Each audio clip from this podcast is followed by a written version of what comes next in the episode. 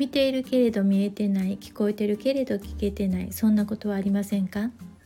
日々のささやかな気づきから生きやすさのヒントにつながる話題をシェアします。こんばんはリボーンです。少し遅くなって2月26日午後11時半を過ぎたところです。今日は一緒に暮らしているワンコとの信頼関係について振り返った時に気づいたこと思い出したことをシェアします。まあ、信頼関係って言っても、まあ、段階があるんですけれどもなんか意識されたことありますかね？だいたい5段階あるって言われますよね。ちょっとそれをご紹介しようと思うんですが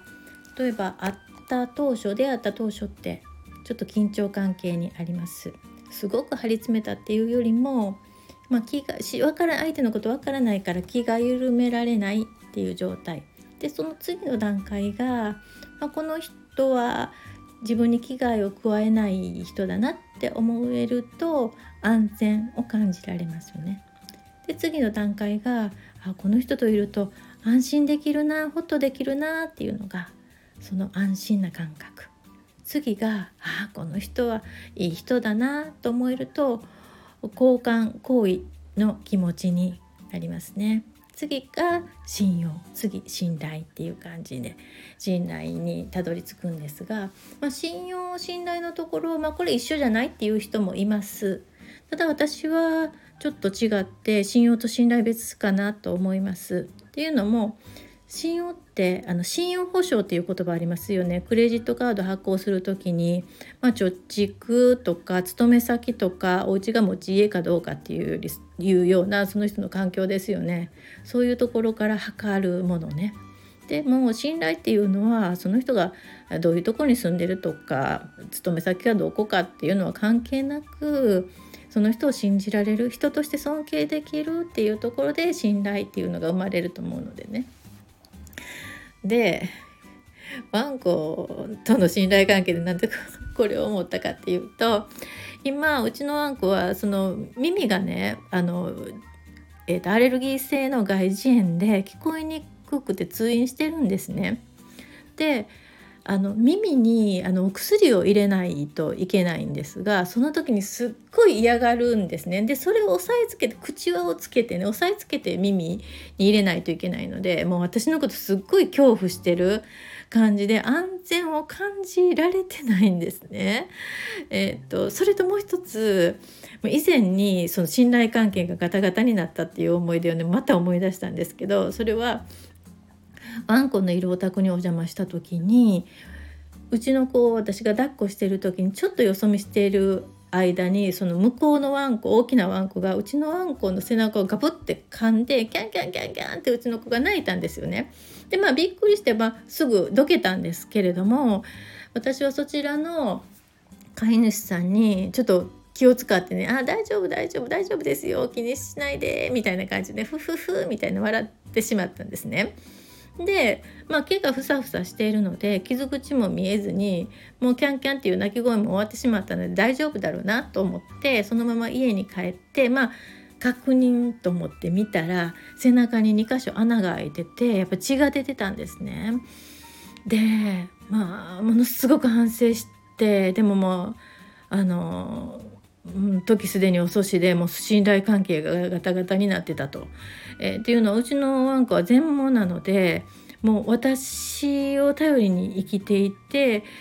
お母さんといると安全なところ安心できるんだと思って生きているにもかかわらずそこで自分を傷つけた相手に対してフフフって笑ってしまったっていうところでものすごい私に対して不信感を抱いてかなり長い間あの私の言うことを聞かなかったんですね。おいでって言っても来ないしあのもう不信感がもう丸出しっていうかね丸分かりっていうのがもうすっごい伝わってきてものすごく反省した覚えがあります。でもものすごく私、まあ、犬に尽くしてやっと今回復してきたところにまた今こんな感じになってるんですがなんでこんな話をするかっていうとワンコの場合はストレートに私に態度に表すんですが人って繕えますよね相手のことをまあ、好きじゃなくても信頼してなくてもいや信頼してるように振る舞うことってできますよね。だから自分が、ま、自分の周りにいる人が全部自分に好感持ってるか、ねまあ、信頼まではいかなくても自分に対して安心感を持ってるかっていうのは分からない作われてる場合は分からない。でそういうまあ信頼しているふり好感を持ってるふりをしているけれどもそうじゃない場合こちらが言ったことって相手の胸に届いてなかったりあの言っても反感を持ちながら嫌々ながらやってても顔ではあのまあ、ニコニコしながらやってるっていうことでも本本当のそこではつながっていないっていうことはよくよくあることかなっていうふうに思います。なので私このあの信頼までのステップっていうのはまあまあ意識してるんですね。あの娘との関係でもそうだしあの友人との関係でもそうです。あのいやあの友達とかあの親子やったらそんな安心安全だろうと思いがちなんですけど例えばね嫌味とか皮肉とかねついつい言ってしまったりしませんか？自分の気分でね。で嫌味とか皮肉とか言う人って結局安全じゃないんですよね。自分あの体は傷つけられないけれども心が傷つくじゃないですかだからまあ言ったら危害を加えてることになるなのでハッとすることあるんですよね。あこんなこと言ったらあのもう信頼どころか 安全安心も確保相手にとっては確保できないなみたいなことがねあるのでねちょっとこの段階をねこのステップを知っていると自分を振り返るのに、え自分と相手の関係をね振り返るのにねいいかなと思って私も確認がてらにシェアさせていただきました。長くなりました。すいません。最後まで聞いていただいてありがとうございました。ではまた。